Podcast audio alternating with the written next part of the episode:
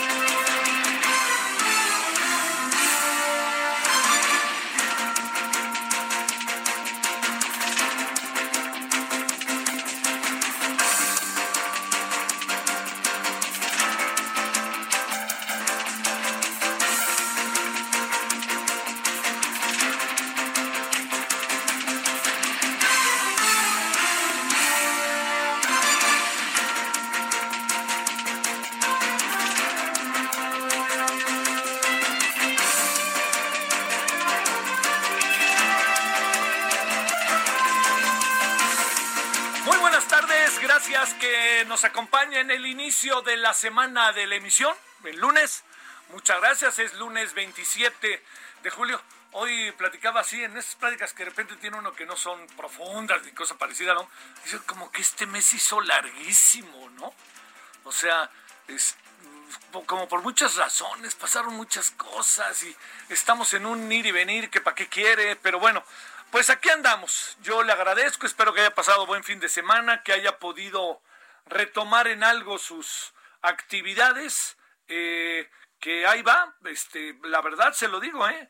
Eh, esto va para largo, yo sé que lo sabe y es muy bueno como recordarlo. ¿Sabe por qué es muy bueno recordarlo? Para, sobre todo yo diría para evitarnos estas falsas expectativas y, y sobre todo echar por delante el proceso real de las cosas, no, no, no como nos gustaría que fueran, sino el proceso real, cómo se mueven las cosas, eso es, ¿no? La terca realidad, o como diría la señora Merkel, les voy a contar lo que está pasando, no lo que quieren que pase. Y eso es lo que, pues estamos en eso, ¿no? Bueno, eh, a ver, varios temas. Yo pongo tres temas sobre la mesa para que vayamos eh, abriendo un poco la, la perspectiva de lo que incluso vamos a tener este día. Primero, el caso Lozoya está empezando a quedarse atrapado en el tiempo. A ver, ¿qué es lo que le queremos decir? Que lo que ha pasado desde que se informó que iba a venir a la Ciudad de México, que en que él aceptó la extradición, es más, en algún sentido la solicitó, eh, todos pensamos que eran buenas noticias, eran noticias importantes, eran noticias eh, que adquieren una eh, relevancia en función de toda la expectativa y todo lo que se ha dicho, ¿no? Y muchas cosas que han salido del extranjero, ¿eh? cuestiones que han tenido que ver con lo que, lo que, lo que pasa en el extranjero. Entonces, eso, por un lado, para tener la suficiente claridad, eh, eh, la suficiente claridad, ¿ya estamos? La suficiente claridad de lo que en lo que estamos metidos. Esa es una de las cosas. Hacia dónde dirigirse, qué hacer, dónde moverse en relación al caso Lozoya. A ver, yo le planteo que eso que fue una noticia sin duda alguna positiva, tenía naturalmente cuando ya se dijo ahí viene el hombre, pues ahí viene, pues entonces ahora sí vamos a agarrar todo el camino que tenemos que agarrar, ¿no? Vamos a entrar directamente en todo lo que tiene que ver con eh, el proceso. Pero entonces resulta que cuando llegamos al, cuando llega el señor en un vuelo traído del gobierno mexicano hasta Madrid con eh, un alto allí en Canadá y hasta acá, pues uno dice, bueno, ya llegó aquí, pues va a la cárcel, ¿no? Pues no, no, no, no va a la cárcel. No sabemos incluso si ha declarado o no ha declarado, porque si algo no ha habido es transparencia. Entonces, aquí hay algo que es muy importante, son los dichos de los Oya que de repente empiezan a ser naturalmente cuestionados, ¿no? Así por lo que se ha filtrado. Luego, demos otro brinquito. ¿Quién filtró? Pues, no veo otra que no sea la fiscalía o de no ser que el señor Lozoya ande aventando los videos por aquí por allá para poder este para difundirlos cuestión que sería en su contra eh sería porque tarde que temprano se sabe y para qué quiere. Entonces cómo se enteró el Reforma cómo se enteró la jornada cómo se enteró eh, eh, proceso cómo se han ido enterando de lo que eh, traen los videos pues porque alguien se los dio y todavía no tenemos al señor ni siquiera en la cárcel ni siquiera declarado según nos han dicho. Entonces el tiempo empieza a ser una variable. Yo eh, este, jocosamente he dicho, y lo vuelvo a decir ahora, no la vayan a regar si no es que ya lo están regando. Estos procesos legales son, en verdad se lo digo, profundamente escrupulosos. Son muy de detalle. Mire, déjeme plantearle algo que le puede, le puede dar eh, un elemento. A Raúl Salinas de Gortari, ¿por qué lo sacaron de la cárcel? O sea, créame, no, no va a, ser, este, no voy a pensar tan fácilmente que alguien decide, sáquenlo. No es tan sencillo, es más complejo que eso. Porque hay un proceso en el cual se sustenta el desarrollo de las cosas. Y ese proceso de Raúl Salinas de Gortari lo, lo colocó en una situación en donde lo metieron a la cárcel y donde el abogado al que conozco, para sacarlo de la cárcel, se la pasó ocho o diez meses estudiando el caso a detalle y encontró un resquicio en el proceso legal. Oiga, ¿alguien tuvo la voluntad de sacarlo o no? Eso no lo sé, pero le puedo asegurar que el abogado que sacó ese caso fue un trabajo verdaderamente meticuloso y encontró un resquicio que cabía no para exonerar a Raúl Salinas, sino ya para poder sacarlo de la cárcel en función de la sentencia que había y del tiempo que llevaba en la cárcel. Que oiga, estuvo mucho tiempo en la cárcel, no se nos olvide, y estuvo en la cárcel de este de, de ¿cómo se llama? de este Atlacomulco iba a decir. Oiga, ahora sí que qué lapsos, ¿verdad? Estuvo en este en, en una cárcel de alta seguridad yo lo pude ver, yo lo entrevisté dos o tres veces y le puedo decir que las condiciones en las que estaba, por, lo menos era lo que yo pude ver, pues es una cárcel, ¿no? Aquí en China es una cárcel. Bueno, todo esto, ¿por qué se lo cuento? Porque eh, lo que le quiero decir es que los abogados lo que van a hacer a partir de ahora, los que lo defienden, pues es revisar todo lo habido por haber para tratar de que su cliente sea penalizado lo menos posible y escupa todo lo que puede con tal de llevarse al baile a los otros. Eso va a ser. Eso, por favor, veámoslo de manera tangible. Eso va a pasar. Eso se trata. Bueno, entonces, si se abren esos vericuetos a los que hago referencia, que pasaron con Raúl Salinas, ya han pasado muchos otros casos, en donde de repente no se tiene todo absolutamente bien trabajado y se hace un pequeño resquicio, ese resquicio, por ahí se van a meter los abogados defensores por ahí se van a meter, de eso se trata, es su chamba, es su trabajo y no son tontos. Oiga, y no son corruptos, hacen, no, no, no, no, no sería absurdo generalizar, hacen su trabajo como profesionales. Entonces, esto que parece como tan sencillo, yo le diría, vayamos entrando en los terrenos en donde si no se hacen bien las cosas, va a acabar mal esto, va a acabar mal. ¿Y sabe qué es lo peor de que acabe mal? Pues que es el gran centro, eje en el cual Muchos creemos en López Obrador, la lucha contra la corrupción. Yo sí lo creo. Yo creo que, imagínese que este caso se le cayera.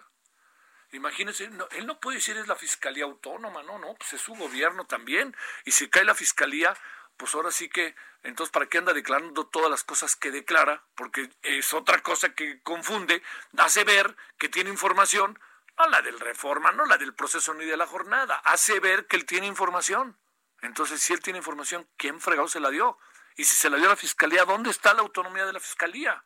Entonces, es un asunto que en la medida en que pase el tiempo y no tenemos transparencia ni claridad, ni están definidos los objetivos, todo es una maraña. Y la maraña crece, que crece, que crece.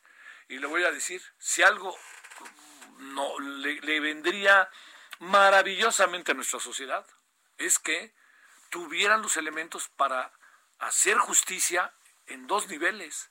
Es que es una justicia ante la justicia. Le voy a explicar de otra manera.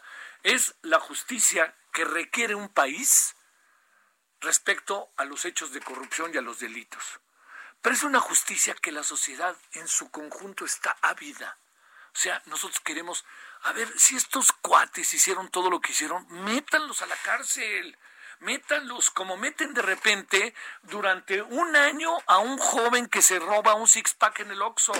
Hagan lo mismo. No pueden tener eh, una justicia amañada o una justicia discrecional. O al tipo que se robó el tapón de un, de un auto y entonces lo persiguen, lo, lo golpean, lo meten en la cárcel y tú que no sé qué. no, no dudo que también, por favor, sea punible, pero el asunto está en de qué tamaño es la justicia y hacia quien se dirige. Es un momento, por eso es tan importante cuidarlo. Y me da la impresión de que no, que está desasiado. Bueno, ya, así tal cual se lo digo. Que está desasiado y eso está peligroso. Muy. Segundo asunto rapidísimo. Yo no conocí el Mexican Air Force One. No conocí el avión. Todo el mundo me dice que es un avión que además ahora se han regodeado mostrándolo para decirnos, miren qué lujo no voy a, ponerme en favor del avión, pero ni de broma, pero sí le quiero decir algo. Ese avión lo compró Calderón y lo recompró el señor Peña Nieto. Y estaban felices en él. Hombre, digo, no lo usó Calderón, pero sí lo usó este eh, Peña Nieto y lo usó junto con toda su gente y todas estas cosas de un, de, un exceso brutal, ¿no? Eh, yo digo, desde que lo compraron, dije, porque además nos hicieron ver que había una necesidad, incluso por seguridad. Entonces tenía una lógica. Lo que sí yo no alcanzo a ver es qué necesidad, qué necesidad de comprar un avión de esa, de esa categoría, o sea, de ese lujo. No había necesidad, señor Calderón, no había necesidad. El lujo era y debe de mantenerse, si me permite usted, en el motor en, que el avión llegue y que tengan todas las condiciones de un avión que, que lleva a, un presidente, pero que todo tenga que ver directamente con condiciones pues propias de nuestro país tanto exceso no tenía sentido, ¿no? Absolutamente. Se, se, fue cayendo poco a poco todo. Y además el presidente López Obrador lo gozó. Ahora, si el presidente lo está haciendo para todavía regodearse más y cambiarnos el tema, pues yo ahora sí que me parece que, señor presidente, no nos vea la cara. Pero de que el presidente tiene razón, pues tiene razón. Eso está verdaderamente bajo condiciones absoluta y definitivamente, condiciones, créame, que son excesivas, no tienen razón de ser. No, no, no alcanzo a entender cómo puede comprarse un avión para un país como el nuestro de esas características. Pero le insisto, si el presidente es, porque también hay otras variables que ya corren contra este gobierno, una de ellas, 78.5 millones de pesos ha costado tener el avión entre México y allá, este, y tenerlo ahí estacionado con ballet parking y toda la cosa, 78.5 millones de pesos que presumo pudieron haber sido usados para otra cosa, ¿no? Entonces, ¿por qué no lo dejaron aquí? ¿O qué no podían venir aquí? ¿O no podían mandar todo el proceso de, de las fotografías? Y pues si alguien está interesado en el avión, viene a México y le da una vueltecita, a ver, déjenmelo verlo, o va a subir, pues como si usted compra un coche, pero aquí estamos hablando de una operación evidentemente que por mucho, muy alta. Entonces, en suma, yo lo que le quiero decir es, no dudo que ese avión es realmente un exceso pero aquí también lo que habrá que ver es las otras partes de los inconvenientes que han surgido respecto al proceso de la compraventa del avión y agregaría algo más también, el hecho de que cada determinado tiempo nos recuerdan el avión y cuando hay muchas broncas nos recuerdan el avión. Si están tratando de distraernos, pues qué poca vergüenza, hombre. Caray, ya somos grandecitos todos.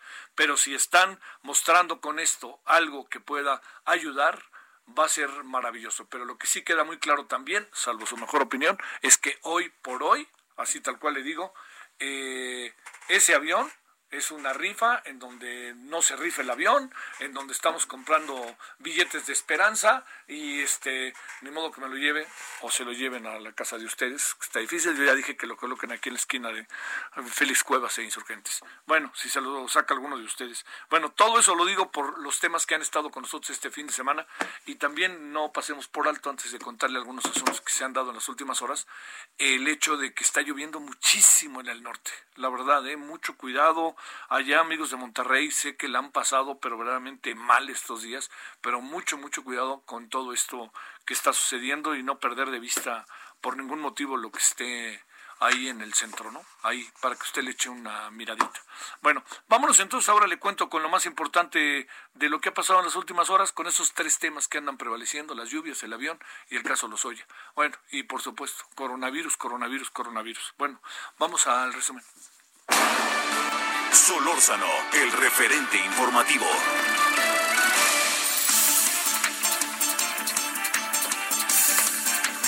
Bueno, le contamos entonces que la pandemia del coronavirus sigue acelerándose a tal punto que el número de casos se duplicó en las últimas seis semanas. Advirtió este lunes el director general de la Organización Mundial de la Salud, Tedros Adhanom confirmó que casi 16 millones de casos han sido reportados a la agencia de la ONU, con más de 640 mil decesos a nivel mundial. Eh, por ello, consideró, así tal cual, que la pandemia del coronavirus es por mucho la peor emergencia sanitaria a nivel global. La tormenta tropical Hanna le cuento, la tormenta tropical Hanna ya se debilitó a baja presión, remanente dejó severas afectaciones en Coahuila, Nuevo León y Tamaulipas. En serio, ¿eh? llovió fuerte por allá, Tampico, todas estas zonas, Monterrey, Coahuila, eh, Saltillo, Monclova, bueno, Monclova no tanto, llueve poco en Monclova, eh, por cierto, a lo largo del año. La Secretaría de la Defensa Nacional implementó, rectificó el plan de N3 para apoyar a los municipios más afectados en la zona metropolitana de Nuevo León y en Reynosa, eh, en Reynosa Matamoros, Miguel Alemán y en, eh, y en Díaz Ordaz, esto es en Tamaulipas. Bueno, también le quiero contar que en Reynosa, eh, tras el paso de Hanna, se reportó la muerte de dos personas. 45 colonias amanecieron bajo el agua. El hospital materno-infantil se inundó. Por ello, cuatro bebés y un menor de seis años tuvieron que ser trasladados al Hospital General de Zona. Hanna también habría derribado las mallas de un tramo del muro entre la frontera de Estados Unidos y México. Sin embargo, esto no ha sido confirmado por la eh, autoridad fronteriza. En Nuevo León, 14 personas fueron arrastradas, arrastradas por corriente de agua. Se, continúa la, se está continuando la búsqueda de dos de ellas, un menor de 11 años que cayó al arroyo Topo Chico en Monterrey. Puf. 709 personas fueron evacuadas en San Nicolás, Los Herrera, Cadereyta y Pesquería. En Coahuila, le cuento, eh, una mujer y su hijo murieron luego de que un vehículo fuera embestido por la corriente de agua de al arroyo de Saucillo en Ramos Arispe. Una tercera niña fue encontrada con vida luego de que se aferrara al tronco de un árbol. La Comisión de Seguridad y Protección Ciudadana de Saltillo informó que 268 viviendas resultaron inundadas. Para este lunes, los remanentes de Jana eh, ocasionan lluvias en Nuevo León, San Luis Potosí, Coahuila, Durango, Sinaloa, Tamaulipas y además de Tamaulipas, Zacatecas. Le quiero decir también, en, este orden de ideas, que eh, hay una alerta esta tarde, hay una alerta aquí en, la Ciudad de México por la caída de ceniza del Popocatépetl. Entonces, para que usted este, no, no pierda de vista, la Secretaría de eh, Gestión Integral de Riesgos y Protección alertó a los capitalinos. Las alcaldías son Álvaro Obregón, Coyoacán, Cojimalpa Iztacalco, Iztapalapa, Magdalena Contreras, Milpalta, Tláhuac, Tlalpan y Xochimilco, ojo, eh, ojo con eso, aquí en la Ciudad de México. Bueno, también le cuento que la Fiscalía de Jalisco investiga el ataque a un grupo de 14 personas ocurrido eh, que es un asunto terrible esto, ¿no? Eh, ocurrido el sábado 18 de julio. Los turistas viajaban a Guanajuato, eh, de Guanajuato a Puerto Vallarta, en cuatro vehículos todoterreno y dos pickups para realizar un recorrido de aventura, que así se llama por varios municipios. Fue en la colonia fluvial Vallarta, donde una célula criminal los atacó. Ahí murió un empresario que, por cierto, trató de huir y lo agarraron. Y se robaron algunos vehículos. El fin de semana se habló de la desaparición de varias personas por este hecho. Sin embargo, la Fiscalía de Jalisco y la de Guanajuato informaron que por ahora no tienen una denuncia al respecto. Como un insulto al público, o rectifico, como un insulto al pueblo, algo quizá tenga de razón en verdad el presidente, calificó hoy el presidente López Obrador al avión presidencial TP-01 que sigue en venta. En su conferencia mañanera desde el exangar presidencial y con el avión de fondo, el presidente afirmó que es un ejemplo de los excesos lujos que se cometían en los gobiernos neoliberales, faraónico y monumental en un país con tanta necesidad y pobreza. En este sentido aseguró que se avanza en el propósito de acabar con los lujos y el derroche. Sobre la venta del avión, el gobierno federal ya recibió un anticipo de un millón de dólares de uno de los interesados en comprarlo. O sea, quiere decir que está todavía al aire, porque si no lo compra, habrá que ver cómo queda el contrato y a lo mejor el gobierno mexicano se queda con una parte si del millón de dólares que ya del millón de del millón de pesos, perdón, de dólares, rectifico que ya dieron. O sea, eso es por ley. Si usted hace un adelanto y a la mera hora dice, no, pues no me alcanzó, pues entonces uno tiene una penalidad. O si no, pues este, uno juega con el otro y el que da más gana y pues usted ya perdió, pues ni hablar, colorín colorado, otra historia. Esto lo informó el director general de Banobras, Jorge Mendoza. Durante la conferencia matutina, el funcionario dijo que la aeronave no se va a malbaratar y que se encuentra en mejores condiciones de cómo la recibió la actual administración. Habrá pues que le habrán dado una limpiada y todas esas cosas. Agregó que mantener el avión en Estados Unidos costó uno punto, en, para ser preciso, en el aeropuerto de Victorville, en Estados Unidos, costó 1.7 millones de dólares. Ya suman 39 las, las colonias, pueblos y barrios de atención prioritaria en la Ciudad de México debido al COVID-19. Ahí le va, Pedregal de Santo Domingo en Coyoacán. Uy, fuerte eso. Tiene 101 casos activos, seguida de ampliación Selene, la alcaldía Tláhuac, con 73 y así como 57 casos en la colonia Doctores, esto en Cuauhtémoc, son zonas céntricas. ¿eh? En esta demarcación se aplicarán las medidas propias del semáforo rojo. Ayer se realizó la cuarta subasta con sentido social de 20 del 2020, organizada por el Instituto para devolver al pueblo lo robado y la Secretaría de Hacienda se recaudaron más de 14 millones de pesos por la venta de 145 lotes de automóviles, herramientas y otros accesorios. Esta vez lo recaudado se destinó a municipios de bajos recursos en dos estados, en el caso de Guerrero y en el de Yucatán. La farmacéutica moderna anunció que este lunes inicia la tercera fase para probar la inocuidad y efectividad de su vacuna potencial contra el COVID-19. Fíjese que, que, en esto, eh, en este ensayo están participando 300 personas, 30 mil personas, perdón, eh, aleatoriamente dosis del fármaco o del placebo para comprobar si puede prevenir la enfermedad sintomática y la infección. Le voy a decir uno de los problemas que se están enfrentando con las perdóneme, con las este con, con, estos procesos. De repente todos nos alegramos y vemos que hay condiciones muy favorables, ¿no? Y que se va dando la posibilidad de que eh, vaya teniendo efectividad la vacuna, pero hay una el protocolo es muy largo. O sea, tenemos que ver exactamente qué pasa con variables. Ahí le van. Variables eh, se la pueden poner hoy y a lo mejor hay, hay elementos para que alcance, se alcance a apreciar que efectivamente funciona. Pero en el proceso de funcionamiento viene otra variable. ¿Cuánto tiempo funciona? Se necesita dos dosis, se necesita que a eso que tienen ya de vacuna meterle otro eh, fármaco. Vaya usted a saber, eso es lo primero. Luego lo segundo es, no, se, no, no queda muy claro también eh, este proceso que tanto puede afectar otras áreas del cuerpo humano. A ver, yo le pongo la vacuna o a mí me ponen la vacuna, pero puede traer este otro tipo de consecuencias en mi propio desarrollo, ¿no? Por decir algo, a lo mejor la sangre le pasa algo o le pasa algo a los huesos o a lo mejor los pulmones, vaya usted a saber, ¿no? Entonces la cosa está en que el proceso es larguísimo, es larguísimo. La buena noticia es que este proceso está entrando en una etapa en donde le van, se van acercando, no atinando porque están investigando, este, le, poco a poco se van acercando a variables que pudieran estar presentes y que pudieran eh, ayudar a encontrar en el mediano plazo eh, una vacuna. Es muy difícil, por lo que he platicado con los científicos y con científicos que incluso algunos de ellos están en el proceso de trabajar con la vacuna en diferentes áreas desde México, en el del Poli de la UNAM, para ser precisos. Está muy difícil que se pueda esto resolver en el corto plazo por todas las variantes que hay. Entonces, por lo mismo, pues este tengamos paciencia y sobre todo usemos cubrebocas, aunque ya sabe. Y este lo otro muy importante también es eh, no dejemos de tener la sana distancia. Bueno, oiga, pues así anda el, el, el país, el mundo en este a lo largo de estas últimas horas. le vamos, vamos a hablar de varios temas, fíjese hoy.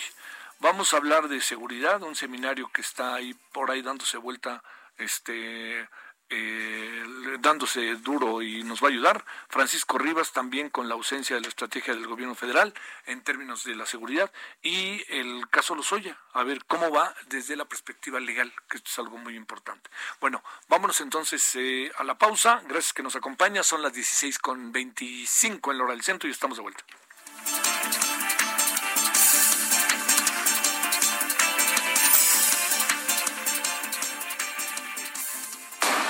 Referente informativo regresa luego de una pausa. Estamos de regreso con el referente informativo.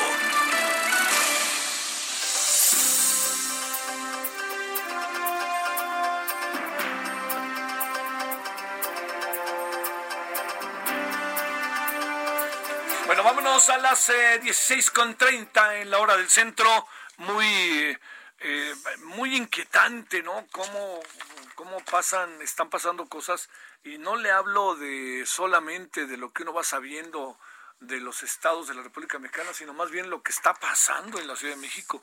Una gran cantidad de personas en las calles. Yo entiendo esta imperiosa necesidad por la cual estamos de tener elementos en, en lo que corresponde a las personas que tienen que salir para vivir, ¿no? Pero sí yo le diría que hay movimiento. Hoy el tránsito estaba como si no estuviéramos en naranja, ¿eh? tal cual. Ojalá esto lo tomemos en cuenta todos, porque la eventualidad de que regresemos al rojo, así tal cual, eh, es, más, es mucho más grande que la posibilidad de que pasemos al verde. Así se lo digo. En el caso, yo creo que de todo el país, no es solamente la ciudad. Los que están apurando el momento, etcétera, cualquier distracción ahorita es carísimo, es carísimo para la salud de los, de los habitantes de este país, ¿no? Si quieren no comparemos, no comparemos a ningún país con el nuestro, no le entremos, ándele, ¿no? Autoridades, no le hagan eso. Pero ¿qué tal si nos vemos solitos? Y vemos que tenemos más de 42 mil muertos, tenemos casi 400 mil contagiados, eh, todo eso, eso, espéreme, si no nos acude, pues olvídese ya de, de Alemania o del Shangri-La, el mundo feliz, ¿no? Bueno, vámonos a las 16.32 en la hora del centro. El doctor Arturo Cosío Zazueta es académico de la Facultad de Derecho. Doctor, gracias que tomas la llamada. ¿Cómo estás? Muy bien, a tus órdenes, Javier. gracias. Muchas, muchas gracias. Eh, visto, digamos así, a la distancia, doctor, con lo poco que uno puede saber y por eso acudimos a ti, el caso Lozoya parece como desasiado, ¿no? Como que uno imaginaría, a ver, si al hombre decidió ser extraditado, viene a México, uno presume que lo van a meter a la cárcel, no en un hospital, y, más aún en un hospital con todas estas ventajas que tiene, ¿no? Que dirían los clásicos, un hospital cinco estrellas. ¿Esto está afectando o puede afectar el proceso de, ahora sí que el debido proceso y todo esto? O a ver, ¿Cómo podemos este, encuadrar, si te parece, doctor, el caso? Gracias. Mira, yo, yo creo que aquí sí hay unas cosas muy delicadas, porque al fin y al cabo, efectivamente, se pide la extradición para juzgar por ciertos delitos y los mecanismos están previstos en la ley, como sería esto de los criterios de oportunidad y la protección de testigos o el testigo protegido, están previstos en la ley. Pero eso no quiere decir que se puedan aplicar eh, en una forma vamos a decir, informal, por decirlo de alguna manera muy amable. Me explico, llega detenido porque lo entregaron estando detenido las autoridades españolas, se le recibe y se le ingresa al hospital en calidad de detenido. Eso fue lo que nos dijeron. Pero esa detención obedece al cumplimiento de una orden de aprehensión. Entonces, en acatamiento a nuestras normas, la policía tenía que haber puesto a disposición del juez de control al detenido y avisarle al Ministerio Público que ya estaba a disposición para que el Ministerio Público gestionara la audiencia inicial.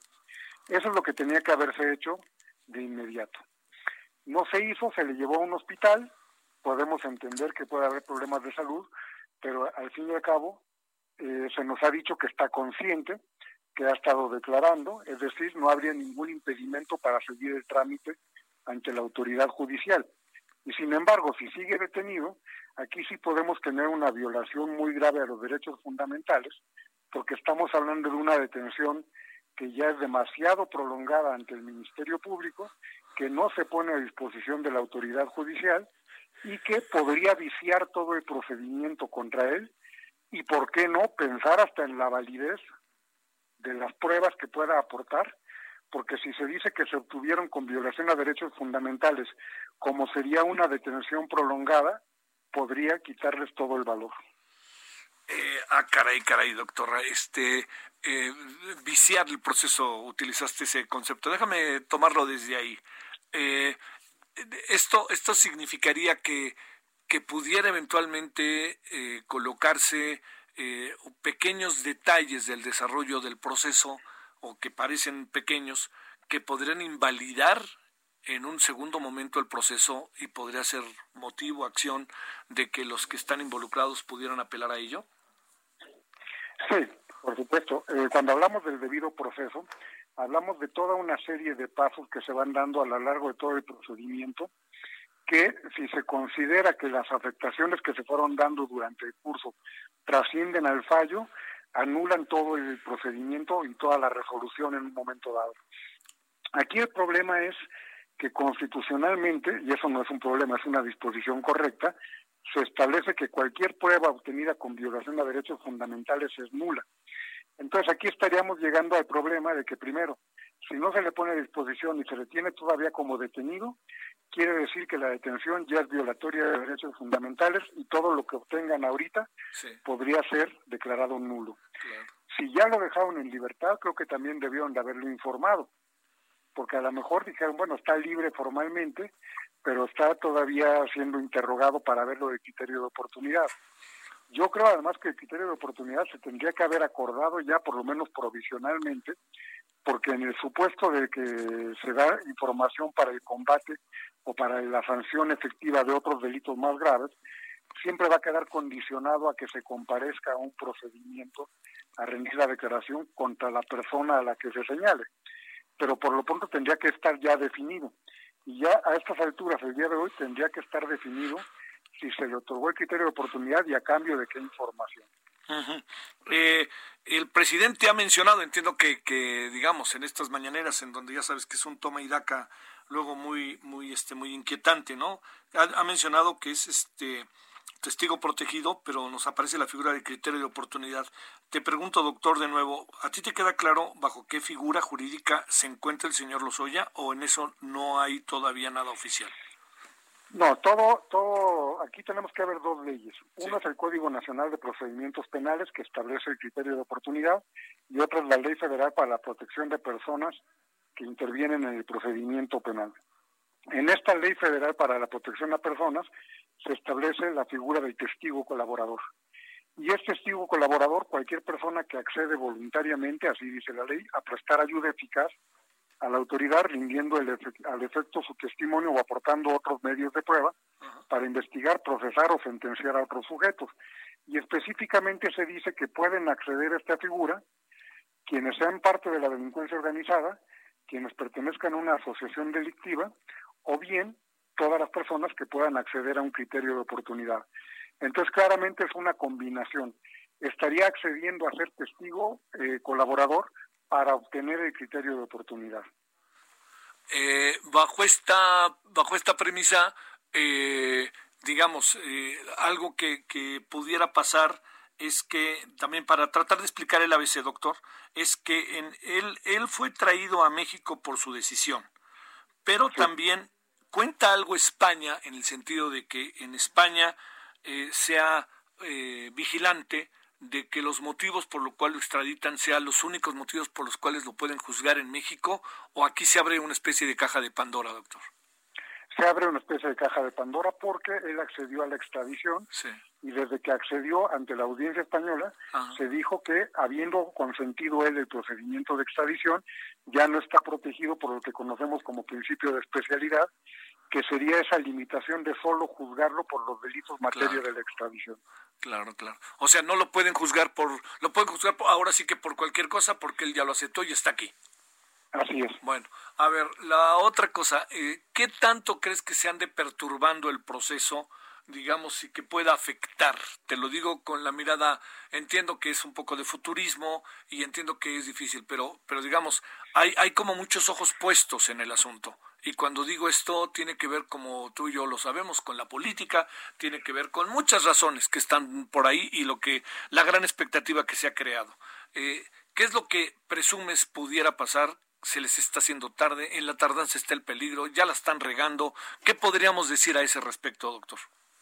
Yo creo que evidentemente se está violando el debido proceso, primero que nada contra Emilio Lozoya, porque si no se alcanzara a cuajar el criterio de oportunidad, ya, ya enturbiaron mucho lo que tendría que haber sido muy claro, y no enturbio, eh, digo, en un aspecto negativo, como de que hubiera corrupción, algo, no, no, no, para nada, pero simplemente hay trámites que son muy claros y se tendrían que seguir y no se han seguido, como es la puesta a disposición, perfectamente podían haber llegado a una audiencia inicial, una vinculación a proceso y el criterio de oportunidad se puede alcanzar después, mientras no haya un auto de apertura de juicio.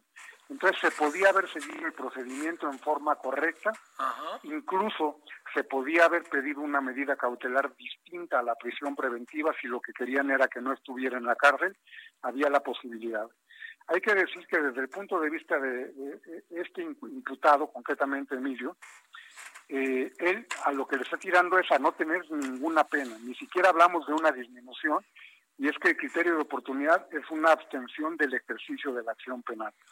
Pero esto puede tener relación con otros procedimientos, como lo que serían con los familiares de él. Sí. Y que eh, incluso, yo decía en otra entrevista el otro día, sí. escuchaba yo a Ricardo Monreal diciendo que estaban pidiendo que también se tomara como personas protegidas a los familiares, lo cual, desde el punto de vista de la protección en cuanto a seguridad que se debe de dar a los familiares del que declara, sí sería procedente, pero no hacer extensivo el criterio de oportunidad. Es decir, no, no es válido que digan, vamos a negociar el criterio de oportunidad en paquete contra toda la familia o a favor de toda la familia por lo que declare un imputado. Y la pregunta, obviamente el contexto tenemos que entenderlo por las responsabilidades que se le pudieran pintar a otros servidores públicos, como se ha mencionado al entonces presidente de la República o al exsecretario de Hacienda. Creo que ahí el problema que hay es precisamente el que se pudiera llegar a excluir la prueba que pueda aportar este mismo imputado, ¿Sí? porque si está dando la información ahorita, si se le está teniendo indebidamente detenido sin poner a disposición del juez, eso tradicionalmente se ha tomado como una especie hasta de como incomunicación o como de un maltrato y evidentemente podría viciar la declaración. Sí. Entonces, podrían pedir luego que se excluyera la prueba y aunque a lo mejor aquí aplicarían alguna de las excepciones a la regla de exclusión y sobre todo diciendo que no es una prueba que se pretendería usar contra el detenido, de cualquier manera tenemos que entender que estando detenido y no puesto a disposición de la autoridad judicial, cualquiera podría entender que eso es una presión para que declare contra otras personas. Claro. Y en ese sentido podría ser excluida la declaración, ¿no? Uy, uy, uy, uy, uy. Oye, eh, a ver, lo que han publicado, para cerrar, lo que han publicado los medios, reforma, proceso el fin de semana, la jornada, eh, lo que se ha filtrado, esa sería quizás la palabra. Yo digamos que conste que te lo digo yo, lo, lo, único que pienso que se ha filtrado y quien lo ha filtrado pues es el, la fiscalía, porque pues, se supone que ellos lo tienen. No no veo no veo a Emilio Lozoya haciendo eso, ¿no? Porque sería ahora sí No. sería contra natura eh, y contra lo que está haciendo. De esto en qué afecta o qué ves porque no se ve que no sea la unidad de inteligencia financiera, que no sé qué información pudiera tener, pero la fiscalía, que es la que sí tiene información, y el presidente incluso habla de estas filtraciones y de alguna otra manera las hace en algún sentido válidas ante la opinión pública. Sí, yo, yo de lo que he escuchado del presidente de la República es como si a él le hubieran reportado que ya está soltando los nombres, que ya está diciendo que ya ahora sí se va a saber, Sí. que efectivamente él tenía razón en cuanto a que se pagaron sobornos por la reforma, etcétera. Y eso es muy delicado, porque aquí tendríamos que partir de una cuestión, siendo muy críticos. La fiscalía es autónoma. La fiscalía tiene que guardar la secrecía de la investigación. Y tendríamos que decir que ni al presidente de la República le debería de informar. Sí, claro, claro. Entonces, si el presidente está dando a entender que la fiscalía le está reportando esto, querría decir que la fiscalía estaría quebrantando ese sigilo y en ese sentido tendríamos que partir de que todas estas filtraciones lo más seguro es que sí vengan de por ahí, ¿no? Y esto pues sí puede viciar el procedimiento, porque al fin y al cabo, mientras no se acuerde el criterio de oportunidad, mientras no se determine qué va a pasar con las otras personas, pues está eh, minando lo que es la presunción de inocencia. Si nosotros pensamos, por ejemplo, en el caso de Florán Cassette, y que decían el efecto corruptor de la presunción de inocencia, habría que ver el efecto que se está causando en la presunción de inocencia contra los otros funcionarios a los que se puede hacer una imputación y que ahorita se está manejando ya como si, porque lo dice esta persona, ya está acreditado que cometieron delitos a ver si esto no va a ser un efecto corruptor también de la presunción de inocencia. Wow, wow. Oye, porque además hay otra cosa, este, eh, diría yo, y dónde está la autonomía de los poderes, ¿no? Así es, y sobre todo la fiscalía. Y sobre todo la fiscalía que tanto presumimos ahora de que, pues, es una fiscalía autónoma, ¿no? Oye, complicado, ¿no, doctor? Muy, muy complicado, sobre todo por lo que puede acabar pasando, ¿no? No vaya a ser que del gozo al pozo o, que la hayan regado y entonces por ahí se va a colar medio mundo, ¿no? Sí, a ver si no nos quedamos con una verdad que ni siquiera podíamos considerar como ley, sino simplemente moral, porque no se puede hacer otra cosa, ¿no? Porque además, bueno, también que el presidente anda con la idea de que regresen el dinero, eso va a ser otra cosa, ¿no? Bueno, aquí habría que partir de que, por ejemplo, si se van a dar un criterio de oportunidad a cualquier persona, uno de los requisitos es que se repare el daño. Entonces, aquí lo que habría que tener la dificultad es cuantificar cuánto daño causó él o no, o cómo se podría ver ese monto. Pero determinándose que hay un daño, y si, estamos manejando un delito de servidores públicos eh, en el que hubiera una afectación pública, tendría que reparar el daño bueno, millones y millones y millones, ¿verdad? Este, aquí, por lo que se dice, ¿no? Por lo que se dice. Eh, este, eh, hay, hay cosas que tienen que ver con las campañas políticas, eso va a ser, yo creo que ese es uno, ¿no? De los asuntos que más, este, que más están importando, ¿no? Los que más quieren ahí, este, eh, echar para adelante, ¿no? Por delante. Aunque ahí ya, ya viene el tema de la prescripción, porque aparentemente ah, hay, un, hay, un, amparo en el que se declaró que estaba prescrito lo electoral. Sí, es cierto, claro que sí, este es cierto, claro que sí. Bueno, oye, y el otro caso, el de César Duarte, también es otro máscara contra cabellera, ¿no? Pero, pero por lo menos ahí no lo han traído y viene un largo proceso en lo que le van a dar la extradición, ¿no? Y falta que la den. También hay que pensar que eh, con Estados Unidos luego no tenemos tan buen récord. Yo me acuerdo cinco perdidas contra Ruiz Macié y no, no pudimos. Entonces hay, que ver que no es tan fácil porque no es tan político. Allá quien decide la extradición es un juez. No es el no es, como en nuestro caso que es la Cancillería. Claro, y además recordemos que al final acabó muriendo en Estados Unidos José Francisco Ruiz Macié, ¿no? Sí, pero libre ya de las imputaciones que le hacían y, y ante el temor de que lo deportaran. Pero técnicamente no, no, no pudo el gobierno mexicano ganar ninguna de las cinco extradiciones, si no me recuerdo. No, claro, yo me acuerdo muy bien porque hasta tú pude conversar con él tiempo antes de que tomara la decisión, que yo sigo pensando que sí se suicidó, pero entiendo que luego entramos en esos terrenos, no doctor, de una cantidad de lucubraciones, pero bueno, el asunto es... En la especulación todo el mundo tiene una opinión. Pues claro. Doctor, eh, sé que vas corriendo a clase, gracias que tomaste la llamada. Muchas gracias. Hasta luego, hasta luego, buenas tardes. Son ahora las, ¿cómo ve? Complicadísimo se va a poner si no se apuran. No la vayan a regar, en serio, tienen que apurarse para, para hacer. A ver, yo lo que digo, ¿por qué no nos presentan eh, así de fácil? ¿Por qué no nos presentan ahí con la mano en la cintura del Señor? ¿Por qué no? O sea, o forma parte de la negociación y ese proceso de la negociación de qué se trata, ¿no? Bueno, vámonos a las 16 con 48 en la hora del centro en este día, lunes 27 de julio.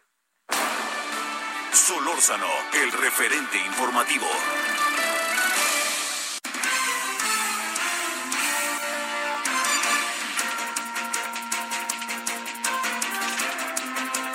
Bueno, eh, fíjese que en estos días se va a celebrar un eh, seminario que nos ha llamado la atención, que es el primer seminario de seguridad pública.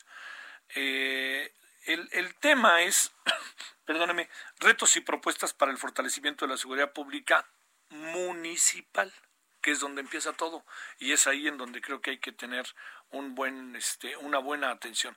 Los personajes que van a participar eh, pues le voy a decir que tienen esta ventaja, ¿no? De que han estado en el campo de batalla, que han estado en primera fila o son estudiosos, ¿no? Del asunto.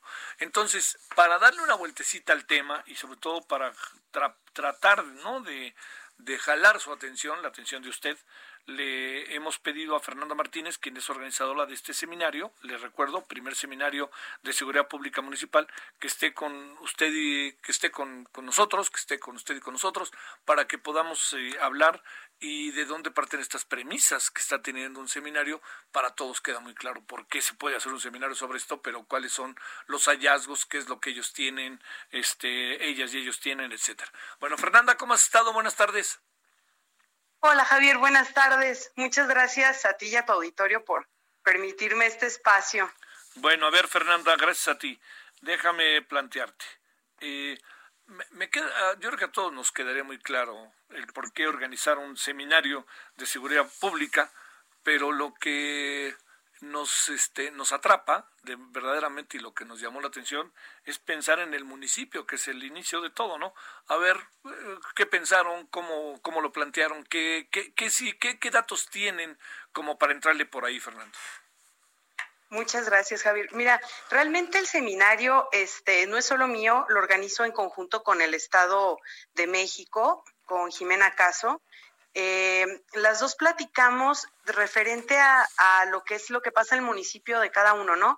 Realmente se originó, este, pues a modo de capacitación interna, o sea, tengo yo un equipo de trabajo, ella tiene un equipo de trabajo en el Estado de México y pues a la hora de, estar capacitando nos decidimos juntar a nuestros ponentes y sumar a más para poder eh, básicamente informar a la ciudadanía eh, seguir capacitando, porque son temas que la verdad eh, la gente de a pie, como, como tú, como yo, no tenemos ni idea de en qué consiste en lo que es el tema de seguridad pública municipal, porque no es solamente un tema de, seguridad de que a ti te robaron o le robaron al vecino o el narcotráfico, no, o sea, eh, son las instituciones, las instituciones municipales son la base de toda la seguridad pública y de lo que ahí lleva a lo estatal y a lo federal. Entonces, eh, el chiste, eh, bueno, más bien, el concepto de este seminario es ese, es proponer ideas de cómo hacer bien las cosas desde la base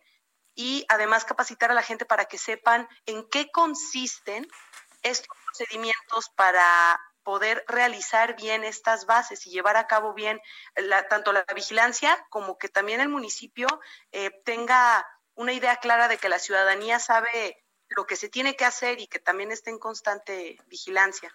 Oye, Fernanda, ¿qué, qué encuentran, digamos, en el proceso de organizar un seminario de esta naturaleza? ¿Cuáles son así, diría yo, como puntos coincidentes en lo que corresponde al tema de la seguridad en los municipios? Entiendo que en algunos se agudizará más que en otros o alguna cuestión de esta naturaleza, pero ¿qué, qué es lo que encuentran así como ejes eh, que son comunes entre los municipios al hablar de policía, seguridad, seguridad pública, etcétera?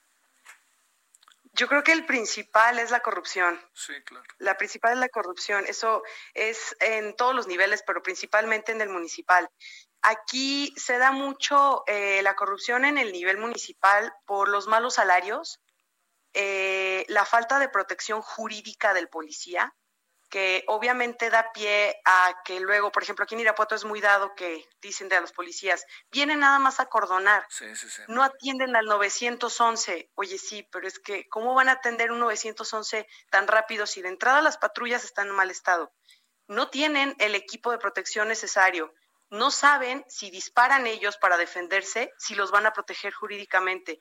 Muchos ni siquiera saben disparar o usar un arma, les cobran las balas. Entonces, si partimos de, desde eso, eh, hablando de Irapuato, yo que vivo aquí en Irapuato, Guanajuato, pues no olvídate, ¿no? O sea, está totalmente pésima la cuestión de la seguridad pública.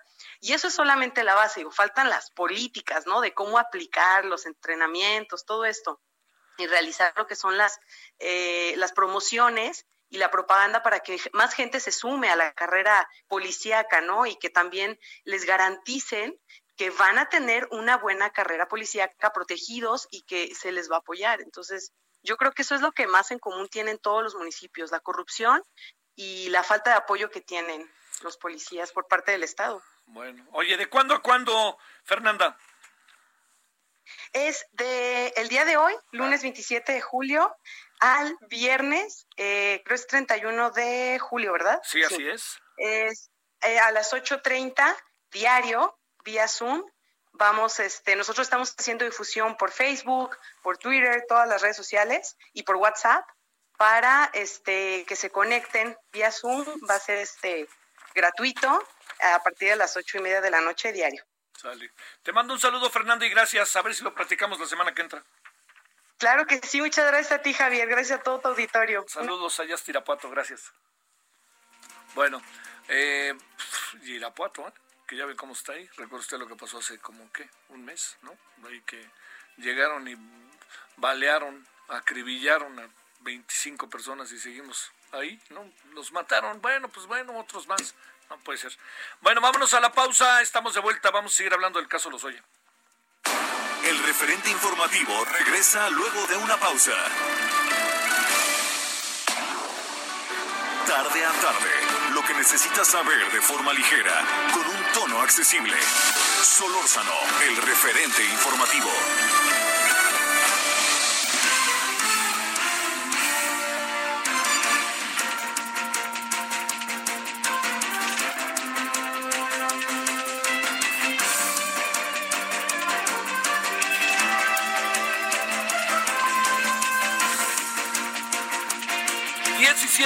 17 horas en la hora del centro. Mire, eh, me, quedé dándole vueltas, no sé usted, al tema de Emilio Lozoya en términos del marco legal que lo compone, que lo, que lo, que lo rodea. Esa sería la, la palabra exacta, ¿no? Ese sería el concepto más que palabra. Todo lo que rodea al caso, todo, todo lo que puede estar, ahora sí que pros y contras, ¿no? Como luego dicen.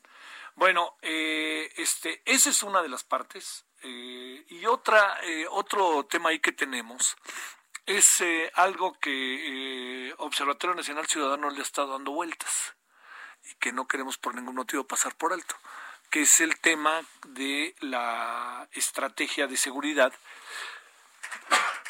Perdóname, estornudé. Este es la estrategia de seguridad y cómo, ¿Cómo está este semestre? Eh, porque ya estamos en julio, que es terminando julio, en comparación con otros, y el tema ya sabe de, si la pandemia nos ha pegado en, el en términos de la seguridad o no, todo esto. Bueno, entonces por eso, por eso es que vamos a hablar con Francisco eh, Rivas para que nos cuente, ¿no? Para que Francisco Rivas nos cuente cómo ve las cosas en este sentido qué información tienen ellos en su observatorio ciudadano y qué tanto eh, podríamos estar ante algo que no necesariamente tenga que ver con el discurso oficial respecto a los números y respecto a toda una serie de, de situaciones que nos han dado a conocer estos días bajo la óptica de que no, no, no es que las cosas estén bien, sino que las cosas están diferentes a como nos están haciendo las, hacia, haciéndolas ver. Que quede claro que nadie plantea este un escenario así como triunfalista, pero de repente sí uno dice, ¿será cierto todo esto que nos dicen? Con todos estos números, con todo lo que vemos. Por ejemplo, este, este fin de semana 293 personas murieron en diferentes hechos, todos de violencia, ¿no? Así que usted lo dirá este como lo vemos, ¿no? Bueno, Francisco Rivas es director general de Observatorio Nacional Ciudadano. Francisco, como siempre, ¿cómo has estado? Gracias. ¿Qué tal, Javier? Como siempre, un gusto saludarte a ti, saludar al auditorio. Buenas tardes. Oye, a ver, eh, planteemos el asunto de esta manera.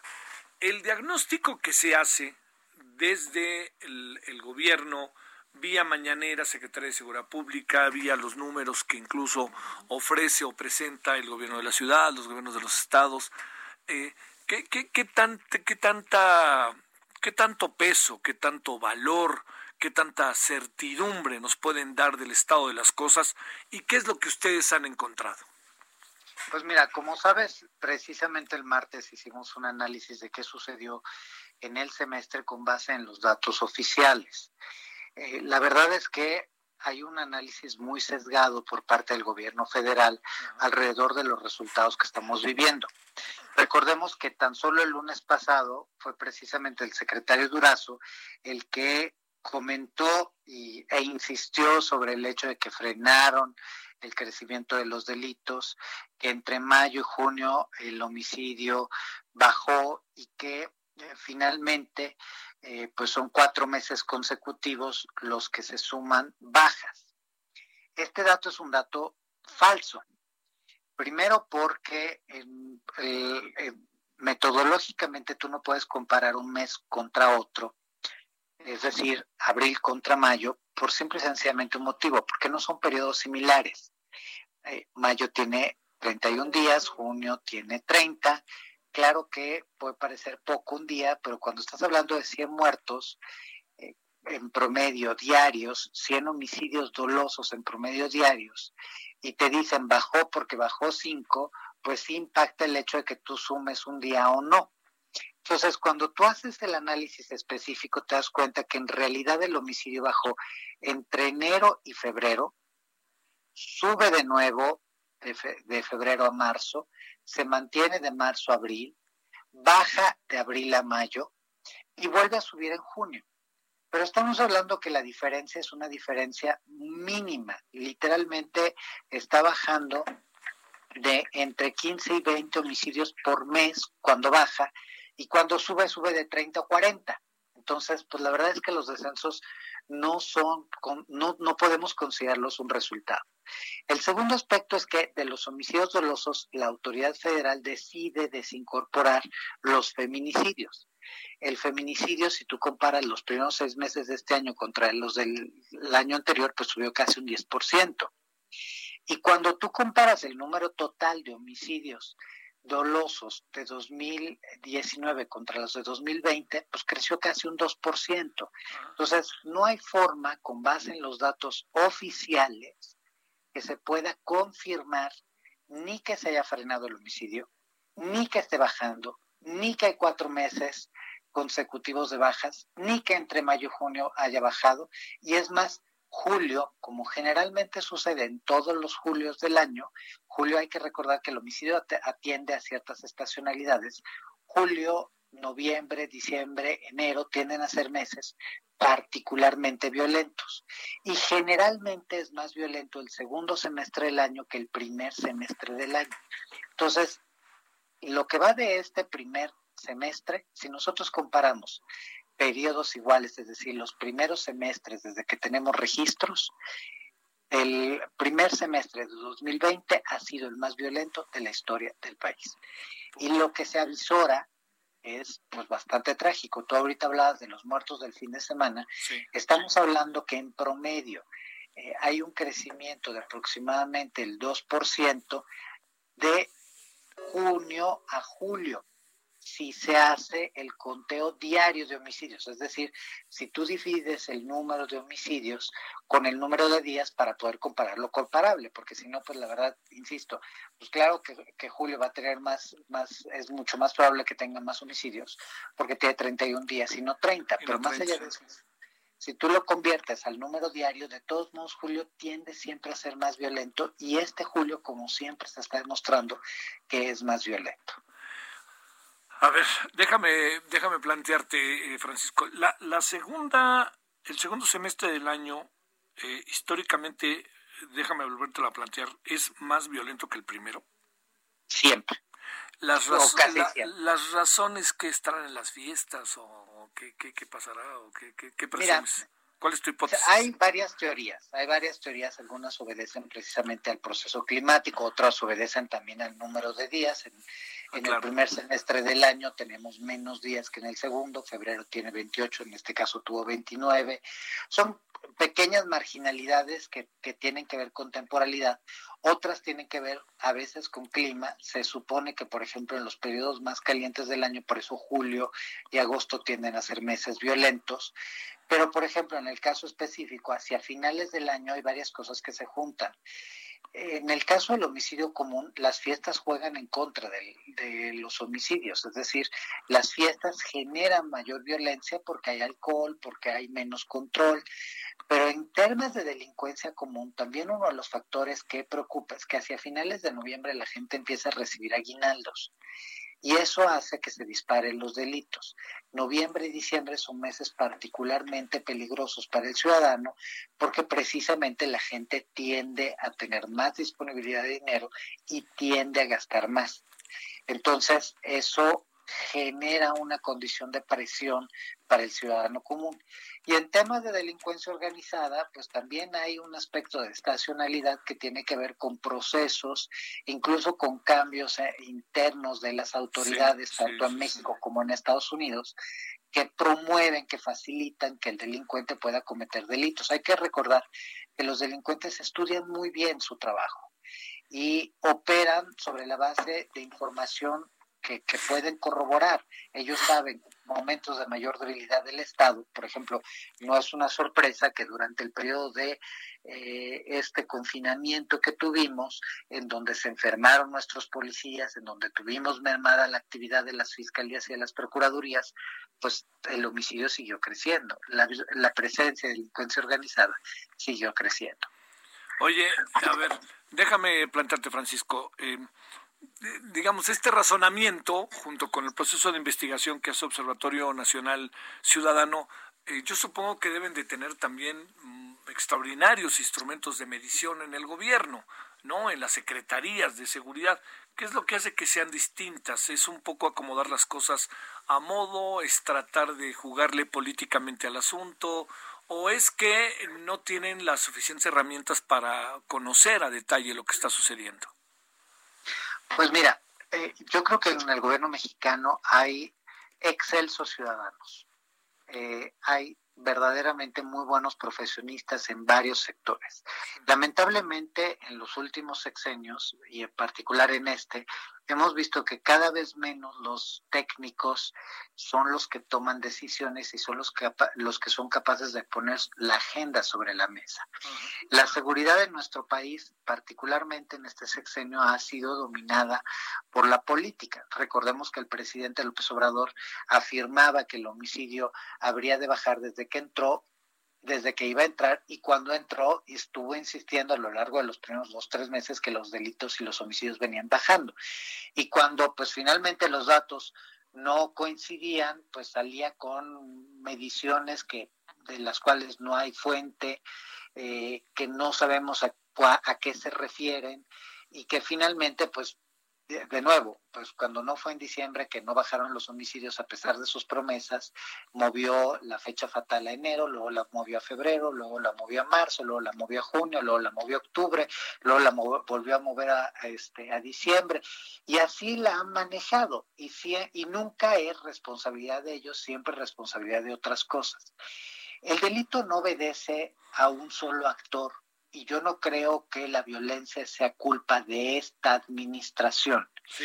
Yo creo que esta administración no está haciendo su trabajo bien, ese es otro tema, y genera condiciones para que el delito siga creciendo.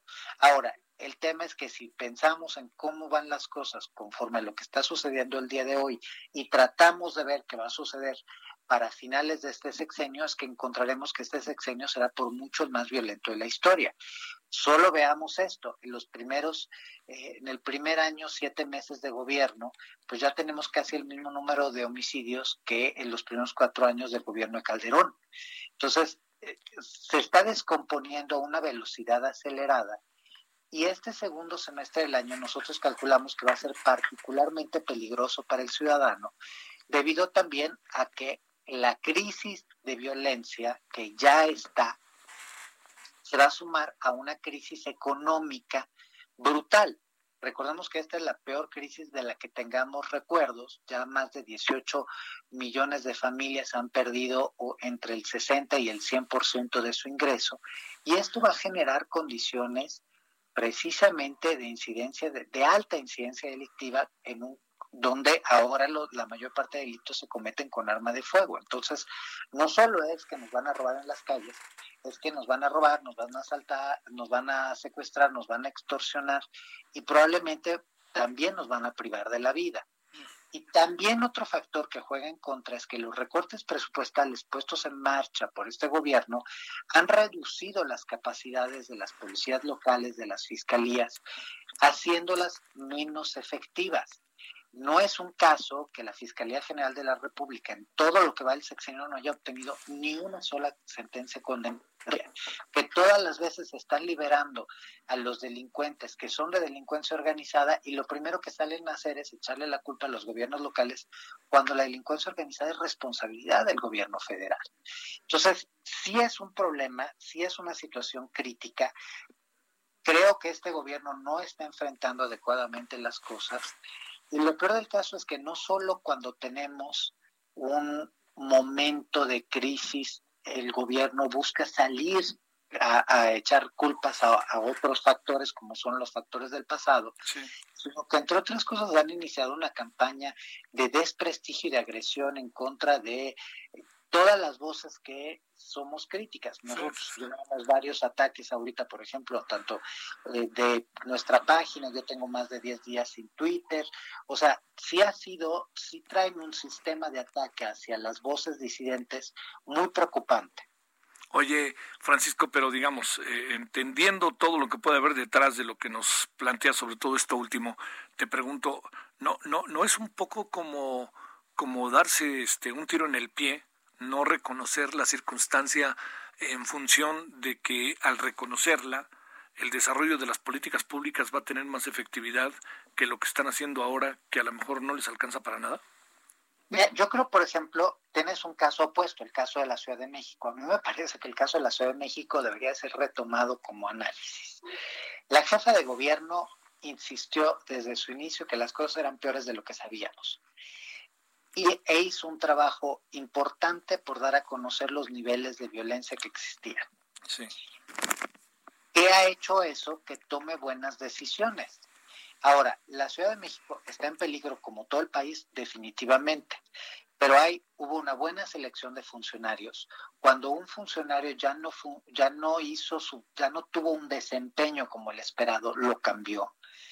Y de alguna manera está respondiendo constantemente con datos a la situación que está viviendo la, la ciudad. En el caso del gobierno federal, la verdad es que sí es muy desesperanzador que tienes a un presidente que niega la realidad, que tienes a un presidente, insisto, que sale con otros datos, que busca siempre otro culpable, que niega lo que está aconteciendo, que no se reúne con las víctimas, que no se reúne con la sociedad civil, que no se reúne con los expertos que manda mensajes muy contradictorios alrededor del rol del Estado, si el Estado va a seguir abrazando y este o acusando a los delincuentes de delincuencia organizada, cuando no es un tema de que si el gobierno quiere o no quiere combatir los delitos. El gobierno federal está obligado, como todos los gobiernos, a sancionar toda acción ilícita. Yo sí creo que es un pie, un balazo en el pie y tú lo definiste con toda claridad, porque precisamente si tú das si tú partes de un mal diagnóstico, lo más seguro es que vas a tomar decisiones equivocadas.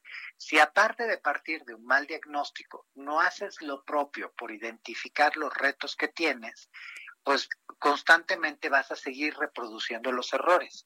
Y no es de sorprender que meses van, meses vienen, la violencia sigue creciendo, julio va a salir particularmente mal, vamos a comparar los primeros siete meses de este año contra los primeros siete del, anterior y vamos a decir, estamos peor.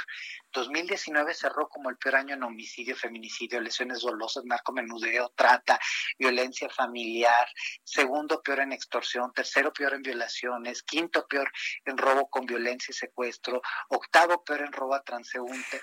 Y vamos a ver que este año lo va a empeorar. Entonces, pues al final te digo, malas decisiones te llevan a malos resultados. No reconocer que hay una crisis sin antecedentes de violencia en la Ciudad de México y que no están pudiendo es un grave error. Sí, sí, sí, sí. Oye, eh, a ver, una última pregunta. Eh, ¿cómo, cómo, ¿Cómo contemplar cuál sería la lectura que le deberíamos de dar eh, que tenemos más de 44 mil personas muertas por el coronavirus en términos de mortalidad, de mortalidad en el país. Entiendo que es otra, otra línea, es otra cosa, no comparable en algún sentido, pero ¿cómo, la ves así para una reflexión final? Pues mira, si tengo que hacer una reflexión y hay más de ciudadano que, porque no es nuestra área de experiencia, pero somos personas, yo ahorita tengo personas contagiadas en la oficina y personas del personal del observatorio que han perdido al papá o al, algún familiar cercano precisamente a partir de los contagios y gente que de verdad no recibió la atención médica como la debió haber recibido porque nuestro sistema está colapsado. Para mí es, o sea, si es paralelo lo que está sucediendo en salud con lo que sucede en seguridad. Todos los días nos dicen que la curva se aplanó. Nos lo dicen en seguridad, nos lo dicen en salud. La, la realidad es otra si seguimos en esa línea, pues vamos a ver un desastre.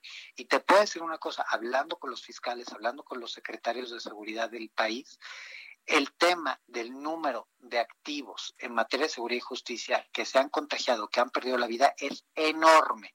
Y eso va a generar una mayor crisis de violencia para nuestro país.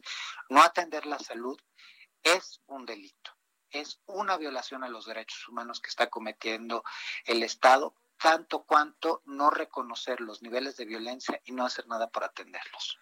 Híjole, híjole, híjole, híjole. Oye, entonces, este, cuando estábamos peor, estamos mal y vamos a estar peor. Estamos mal y vamos a estar peor. O sea, eh, a ver, estamos peor que nunca y podemos llegar a estar peor aún.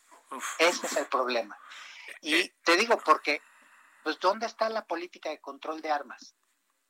¿Por qué seguimos pensando que las cosas van a pasar solo porque yo lo digo? Cuando contestan que hay, que ahora hay programas de atención a los jóvenes, a mí me parecen fenomenales que le estemos apoyando a los grupos menos favorecidos, pero eso no son políticas de seguridad y no son políticas de prevención y ni siquiera tenemos evidencia de que tengan algún efecto más allá de generar clientelas políticas. Eh, no tenemos, insisto, resultados en las instituciones federales de combate a los delitos, de prevención de los delitos, de sanción de los delitos. Estamos viendo la crisis económica avanzar de una manera sin precedentes. De verdad, yo veo con preocupación lo que estamos viendo los ciudadanos, porque donde te voltees tenemos a un familiar que ya perdió su trabajo, a otros que no están teniendo los mismos ingresos. O sea, la situación no es de un grupo social, es de todos y al que le parezca que, pues qué bueno que los empresarios este, están cerrando para que vean lo que sienten, el problema es que la mayor parte de los empleos los generan los empresarios. Si a un empresario le va mal, nos va mal a todos los ciudadanos. Sí, sí, sí. Francisco Rivas, director general del Observatorio Nacional Ciudadano. Gracias, Francisco, que estuviste con nosotros. A ti un abrazo muy fuerte y un saludo para el auditorio. Los invito a ver la campaña de prevención que generamos en el observatorio porque tenemos que protegernos entre todos. A ver, y de una vez que estás encarrilado, ¿cuál es este, la línea la, para seguirlo? Está en nuestra página en www.onc.org.mx. Ahí es un micrositio en donde encuentran tanto videos de prevención como una aplicación que te permite conocer tu riesgo, es decir, si yo soy un ciudadano, un estudiante o soy un trabajador eh, o soy un em, pequeño empresario, un mediano empresario, ¿qué puede, y vivo en la Ciudad de México, en el Estado de México, donde sea, te genera una matriz diciéndote, este es tu riesgo y estas son las posibles soluciones. Sobre todo quisimos hacer énfasis en las soluciones, porque la verdad es que si estamos esperando que sea el Estado, este Estado en particular, el que nos protege, pues la verdad es que lo veo con mucha dificultad. Entonces, entre ciudadanos tenemos que hacer lo posible para protegernos. Te mando un saludo de nuevo, Francisco. Gracias. Buenas tardes. Igualmente, gracias a ustedes. Buenas tardes. Bueno, ah, eh, aquí, ¿sabe qué es la gran clave? A ver, no, no, no hay como un... A ver, vamos a hablar de la economía, hay como un acuerdo entre analistas, especialistas, incluso el propio gobierno, de que las cosas están eh, complicadas y van a estar más complicadas, ¿no?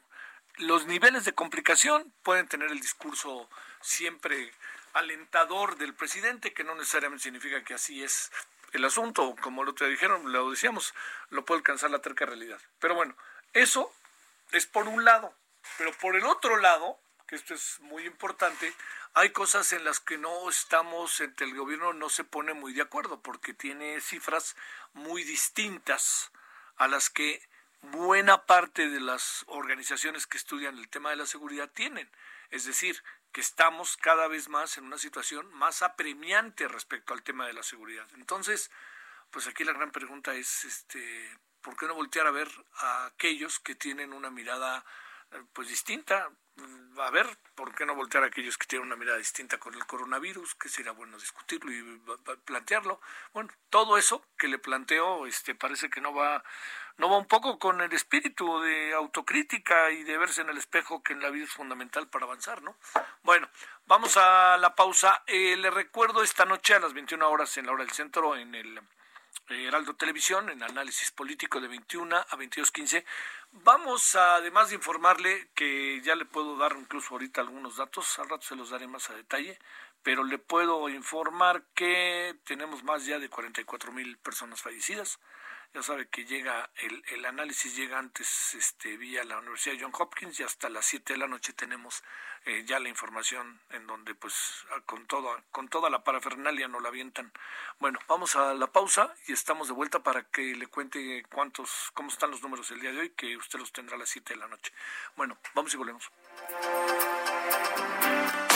El referente informativo regresa luego de una pausa. Estamos de regreso con el referente informativo.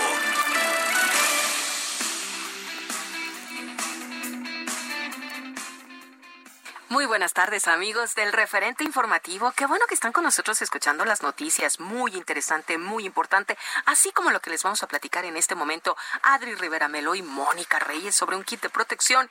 Qué bueno, tiene tantas cosas Adri. Buenas tardes. Muy buenas tardes mi querida Moni, amigos. Como tú bien mencionas, este kit de protección es muy completo. Es un kit muy, muy completo y muy efectivo y seguro, Moni.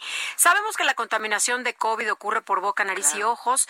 Por eso los profesionales de de la salud que están en contacto con pacientes graves utilizan máscara hospitalar fabricada con una mica especial que protege íntegramente nuestro rostro y para una protección más completa utilizan el cubrebocas del tipo NV95 que tiene la gran ventaja de ser lavable y reutilizable.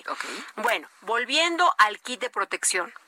Si llaman en este momento, escuchen muy bien, al 800 mil en la compra de dos máscaras hospitalar y dos cubrebocas NV95, van a recibir de regalo otras dos máscaras hospitalar y otros dos cubrebocas NV95. Ah. Estamos hablando de un total de cuatro máscaras y cuatro cubrebocas, o sea, el doble. El doble pero también les vamos a regalar cuatro escudos faciales. Son 12 piezas en total a un increíble precio. Vaya que es increíble. Pero eso no es todo porque si hacen su compra con tarjeta bancaria, adquieren gratis el kit protección en todo lugar y en todo momento con valor superior a los mil pesos.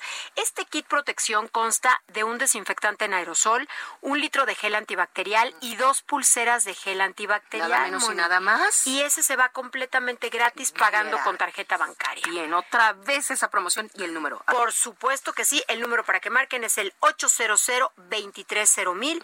Estamos hablando de 12 piezas en total a un precio increíble. Y bueno, si hacen su compra con tarjeta bancaria, adquieren gratis, completamente gratis, el kit protección en todo lugar y en todo momento. Así es que llamen ya en este momento. Nosotros estamos marcando. Beto también marca, por favor. Y visiten hospitalar.mx también. Exactamente. Gracias. Adri. Buenas tardes. Buenas tardes, 800 mil. Regresamos al referente informativo. Solórzano, el referente informativo.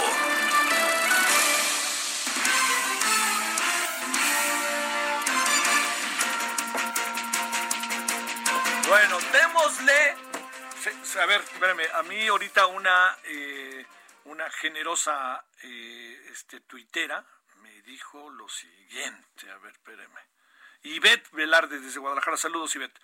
Dice que si repito el nombre de los entrevistados, porque son muy buenos, a veces digo, en general son buenos, la verdad que tenemos la fortuna de platicar con muy buenos personajes, pero no sabemos quiénes son, ya que solo lo menciona su nombre una sola vez. Mil gracias, saludos. Prométole, y tiene toda la razón de hacerlo como en dos o tres ocasiones, porque digamos en la tele sí lo hago mucho, pero aquí debería de hacerlo, porque pues a lo mejor usted inicia la sintonía a la mitad de la entrevista o a los cinco minutos de la entrevista y no sabe con quién habla, este, prometo hacerle gracias por la observación. Saludos allá hasta Guadalajara. Eh, son las 17 con 33 en hora del centro. Solórzano, el referente informativo. Un destacado, controvertido, importante abogado penalista de este país es Juan Velázquez. No le demos vuelta, ¿eh? Si le cae bien o mal ya es secundario. Pero lo que le estoy diciendo no hay la menor duda. Destacado, distinguido, en casos muy controvertidos y muy rudos, bravos, pero siempre ha estado ahí. Querido Juan, te saludo con gusto. ¿Cómo has estado? Ay, Javier, bien, muchas gracias. Y debieras de agregar que tenemos una amistad de hace más de 40 años, yo creo. Yo creo, fíjate. Yo te, Bueno, no andábamos de shorts, todo, no, ya andábamos ya de pantalón largo, ¿verdad? ¿Cómo has estado, Juan? Bien, gracias a Dios. Y gusta saludarte, Javier. ¿Cómo, cómo te ha ido al abogado penalista? ¿Cómo le ha ido en esta pandemia? ¿Cómo han estado las cosas en casa? ¿Cómo han ido las cosas, eh, Juan? Fíjate que afortunadamente bien porque nos hemos cuidado y entonces no hemos eh, sido contagiados pero bueno, pues con una incertidumbre, porque la verdad, la verdad es que no tengo ni idea de lo que pasa. Entre más explicaciones oigo, menos entiendo, menos sé. Sí. A ver, déjame preguntarte otra cosa antes de que entremos al tema para el que te invitamos, Juan. Eh, déjame plantearte, eh, ¿qué le pasa al Estado de Derecho? ¿Qué le pasa a los abogados? ¿Qué pasa con los tribunales? ¿Qué pasa en medio de una situación tan inédita como esta? Eh? Pues eh, un colapso porque los tribunales cerraron, bueno, porque para empezar en la Procuración de Justicia, en las fiscalías que investigan, persiguen los delitos, pues obviamente eh, se cerraron prácticamente, se dejaron abiertas nada más para, para asuntos, para cuestiones muy graves, y lo mismo sucedió con los tribunales. Entonces, pues eh, hubo una una falta de actuación que ahora que se está pretendiendo reiniciar, pues obviamente, y, más cuando de a tiro se reinicie, pues será una avalancha de, averiguaciones y de casos por enjuiciar rezagados que probablemente colapsen el sistema. Híjole, eso sí estaría terrible. ¿Has tenido muchos casos, Juan, en este proceso? No, no, no, no, no, porque te digo, bueno, mira, primero por mi manera de trabajar, que es individual, no, no tengo un despacho grande y con socios y pasantes y eso, pues siempre he, escogido asuntos y, y, defendido, por decir, pocos asuntos. Pero además, pues he estado, sí he tenido cosas que ver, pero ahora en lo que he descubierto, que es el Zoom, y a través entonces de video, sí, fíjate, a través de videoconferencias y una manera pues eh, inédita para mí de trabajar y pues así he estado. Bueno, oye Juan, eh, en una revisión, Juan Velázquez abogado, en una revisión de lo que uno, como tú sabes, por familia le entra de las leyes, este, escuchándote a ti en una entrevista que te hicieron recientemente, eh, se pone uno a pensar, a ver exactamente qué, qué, ¿Qué tanto puede entrar en una complejidad jurídica, incluso eh, en términos de la, del debate del debido proceso o no el debido proceso? El caso de el señor Emilio Lozoya con todo lo que se ha dado desde que fue traído a México y que lleva más de una semana en un hospital, como dice un amigo de cinco estrellas. Bueno, sí. Mira, y con la aclaración de que nada tengo que ver con el asunto y que lo que sé pues, es igual ustedes por los medios de información. Bueno, mira, nosotros tenemos ahora en México, bueno, a partir del 2008, pero plenamente hace unos tres o cuatro años, un nuevo sistema de enjuiciamiento. Y ese nuevo sistema es un remedo del norteamericano. Y entonces nosotros todos hemos visto programas de los Estados Unidos de América, de, fiscales, de, de acusados, en fin, en los que se conviene a ver, a usted lo estoy acusando de cinco delitos que si lo llevo a juicio le importarán 20 años de prisión. Le ofrezco retirar los cargos o acusarlo nada más por un delito, bueno, pedir por ese delito una pena mínima que el juez le imponga y en todo caso le suspenda, en tanto que lleguemos a una negociación, a una negociación que ya ahora, como en el caso del señor Lozoya, se traduce en una colaboración eficiente, un testigo colaborador, un colaborador eficiente en la investigación y en la persecución del delito. Si usted me da los elementos, en tanto que colabora conmigo, diría un fiscal, bueno, en este caso la Fiscalía General de la República, los elementos para llevar a cabo eh, con éxito esta investigación y en su caso un enjuiciamiento, entonces suspendo el procedimiento en contra de usted. Y esa suspensión del procedimiento puede incluso implicar, a, ver si me voy a entender, la extinción de la acción penal, es decir, la desaparición de la, de la acción persecutoria, de la posibilidad de perseguir por parte de la Fiscalía. Es, esta historia obedece a que eh, se, se, se privilegia al imputado de un delito al que, pues en todo caso diríamos que se le otorga impunidad, pero para aprovechar esa colaboración y poder perseguir a otros más que eh, tiene, que a lo mejor cometieron el mismo delito, pero que tienen un carácter, digamos, principal. Vamos a suponer en una banda criminal que al que se le ofrece esa colaboración, pues es un, un sicario, este, al que se le ofrece esa impunidad, pero a cambio de que eh, por su testimonio pues se pueda condenar al, al jefe de la banda. Entonces, me parece que eso es lo que pudiera estar sucediendo en este caso, y si eso es lo que está sucediendo en este caso, pues yo aplaudiría la gestión de la Fiscalía, porque pues de alguna manera está aprovechando a este eh, colaborador o convenció a este colaborador o aceptó la colaboración de este colaborador como una primera pieza o, una pieza más de un rompecabezas que pues probablemente pueda armar eh, con mayor facilidad. A ver, eh, según entiendo Juan Velázquez lo que lo que está pasando, tú me dices, este, digamos, en este, entiendo muy bien que tenemos la misma información, lo que pasa es que tú tienes un nivel de conocimiento que te logras explicar muchas de las cosas que nosotros quizás no vemos a pesar de que tengamos la misma información.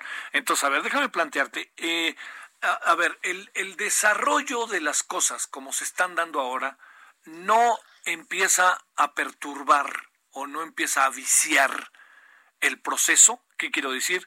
Lo trajeron, yo no imaginaría que tiene que estar declarando ante el Ministerio Público o tendría que por lo menos pasar a la cárcel para que en la cárcel le digan, señores, estos son sus derechos y ahora lo llevamos al hospital. O sea, no sé cuál sería esta dinámica, pero sí se alcanza a apreciar que hay bastantes circunstancias eh, fuera de, diría yo, fuera, fuera de lo que son quizá para un neófito como yo, los cánones legales ante lo que estamos. Sí, digamos que no es algo que suceda todo el tiempo, no, no, no es algo, eh, digamos, común. Pero, a ver, si yo hubiese sido el abogado del señor Lozoya, hubiese tratado de obtener para mi defendido, pues, los mayores beneficios posibles a cambio de la colaboración eficiente para la investigación y para la persecución del delito. Y el mayor beneficio que hubiese pedido, pues sería justamente el de que no pisara la cárcel.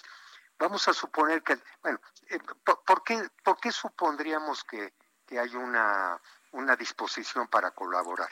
Con la independencia de que ya el presidente de la República y en fin otros funcionarios pues han han, han, declarado esa, la existencia de esa colaboración. Pero a ver, primero, el señor Lozoya es detenido en España y sujeto a un procedimiento de extradición.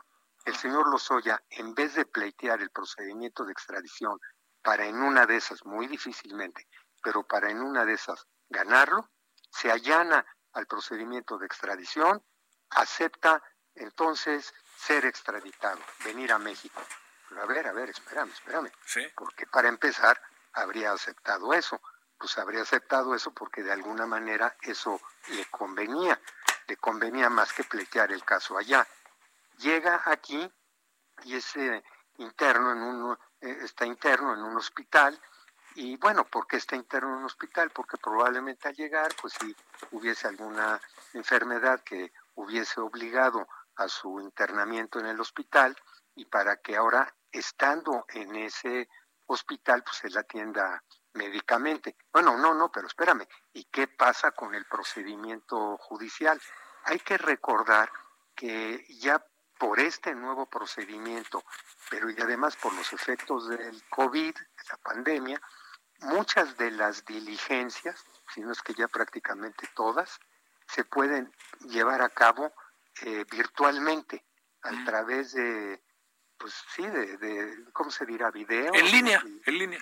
sí, en línea, una pantalla y, este, y el juez ahí en, un recinto y el y, este señor en otro y el fiscal en otro y el defensor, etcétera. Entonces, lo que tampoco sabemos, porque pues nadie lo sabe, es si no en una de esas ya se hubiese practicado alguna diligencia, eh, pero de esa manera virtual y sin la necesidad de sacar al señor Lozoya del hospital. ¿No estarían obligados a informarnos eh, en un caso pues como este, Juan?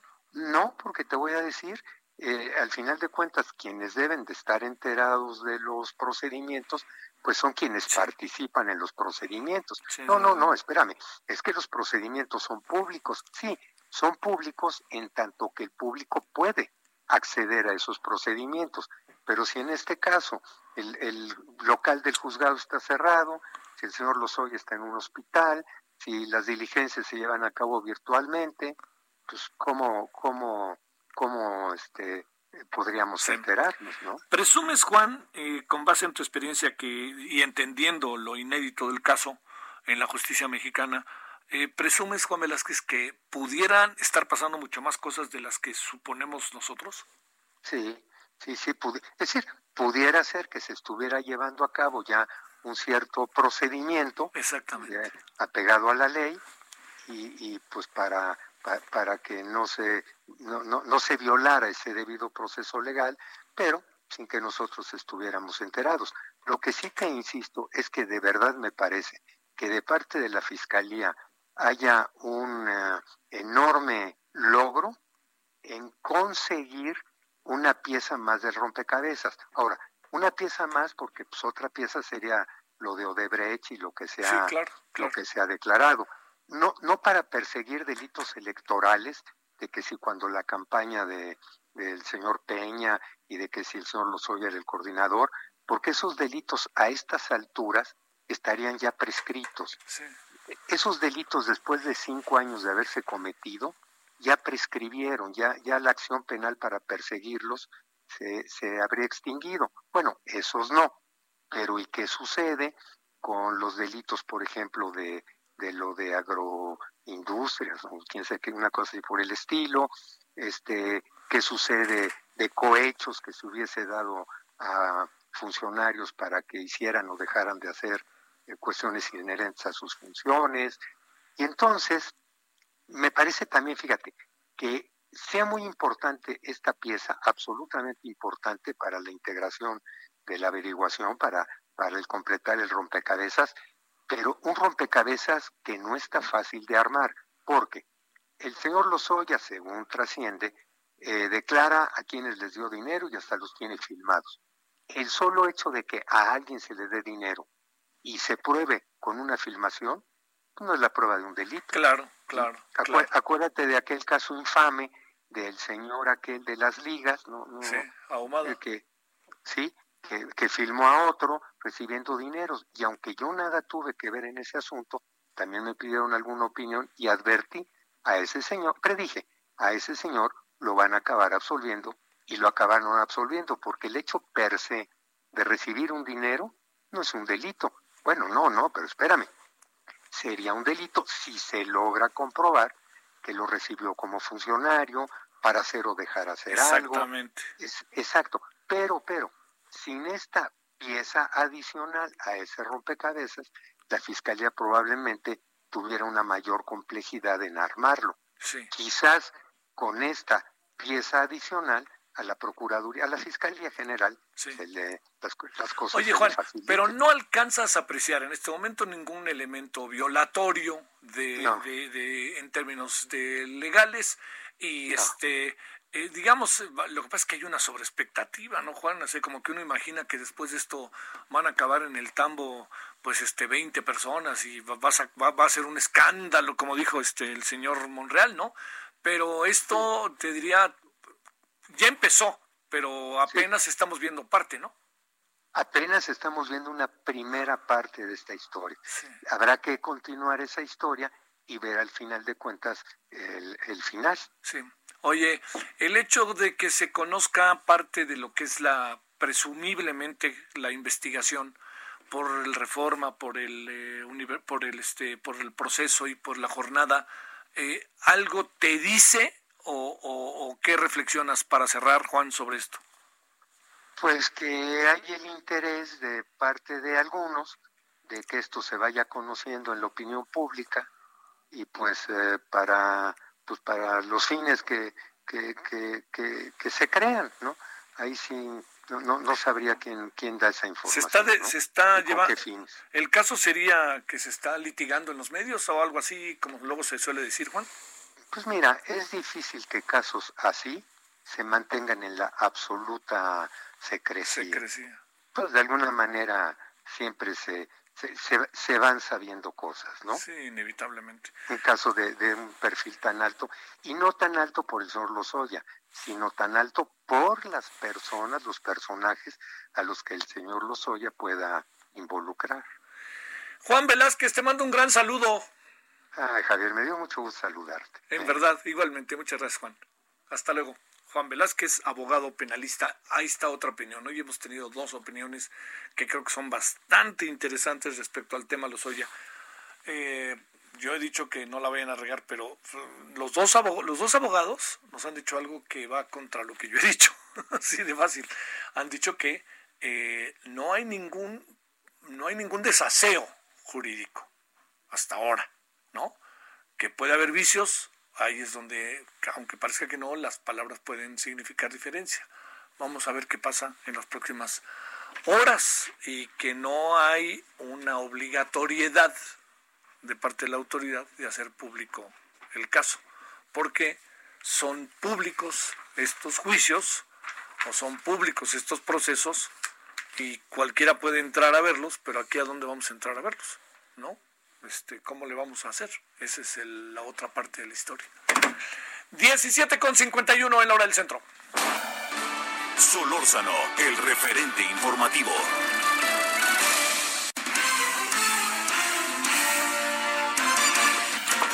Bueno, eh, Iván Saldaña, que el señor Lomelí se le aplica aquello de no pare, sigue, sigue, ¿verdad?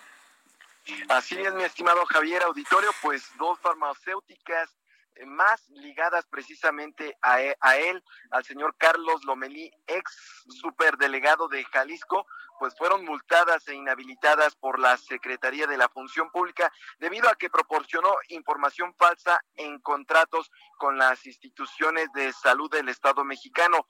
Se trata de la empresa Lomedic, casi como el apellido del señor Carlos Lomelic, eh, Lomelí, es Lomedic SADCB, multada por más de un millón de pesos y una inhabilitación por dos años y seis meses debido a que proporcionó información falsa en diversos procedimientos de contratación convocados por el Instituto Mexicano del Seguro Social y también por el Instituto Mexicano de Seguridad y, Servicios Sociales para los trabajadores más bien del Estado, el llamado ISTE. Eh, también, Javier, la segunda empresa sancionada eh, farmacéutica es la abastecedora de insumos para la salud SADCB, sancionada por su participación en una licitación pública para adquirir medicamentos y material de curación convocada por el Instituto, perdón, por el Servicio, Servicios de Salud del Estado de Aguascalientes y en el que, pues de igual manera, Javier proporcionó información falsa por lo que se le asignó una multa de un millón cincuenta y un mil quinientos pesos y una inhabilitación también por dos años y seis meses que son efectivas a partir del día de hoy que se publicó en el diario oficial de la federación. Cabe señalar nada más, Javier, que estas sanciones se suman a otras impuestas el 13 de septiembre pasado del 2019 que implican pues a una tercera farmacéutica también ligada al ex diputado federal eh, multada e inhabilitada eh, junto con Lomedic en esa ocasión y se trata de los laboratorios Solfran. Esta es la tercera farmacéutica también ligada al señor Carlos Lomelí y en esa en aquella ocasión fue multada por un millón cincuenta y un mil pesos, además e inhabilitada por eh, pues por dos años también seis meses. Eh, son ya tres multas, eh, Javier, este, perdón, sanciones, cuatro con la de cuatro pero a tres farmacéuticas ligadas a el señor Carlos Lomelí. Que era, eh, yo creo que era el hombre fuerte de Morena Iba en Jalisco. Eh, fuerte el encargado de promover los, eh, bajar los programas sociales del gobierno federal en Jalisco, pero bueno, eh, por esa razón también el, el propio pues renunció al, al, cargo y nada más hay que señalar Javier la semana pasada en el Heraldo eh, en el Heraldo pues hicimos una una recopilación de las multas, sanciones que ha hecho la Secretaría de la Función Pública, encabezada por Irma Erendira Sandoval, y al momento van 254 eh, sanciones impuestas en este gobierno que implican más de un eh, de 1.500 millones de pesos en total, Javier. Estas, por supuesto, que ya se suman más, eh, son dos sanciones que se publican el día de hoy en el Diario Oficial de la Federación. Sale. Muchas gracias, Iván. Buenas tardes. Seguimos informando. Muy buena tarde. Oiga, pues entonces ya nos vamos. Eh, hoy vamos a tener, le, le, decía yo, el tema de, de que, es, que es un tema en verdad, se lo digo, profundamente importante, el tema de la vacuna. ¿Qué va a pasar con la vacuna? Rafael Hualcosío, director general de la Cámara Nacional de la Industria Farmacéutica, a ver qué nos dice. Bueno, y también va a estar el doctor Santiago March Mifsut. Nos vemos a las 21 horas en hora del centro por lo pronto. Pásela bien. Hasta aquí, Solórzano, el referente informativo.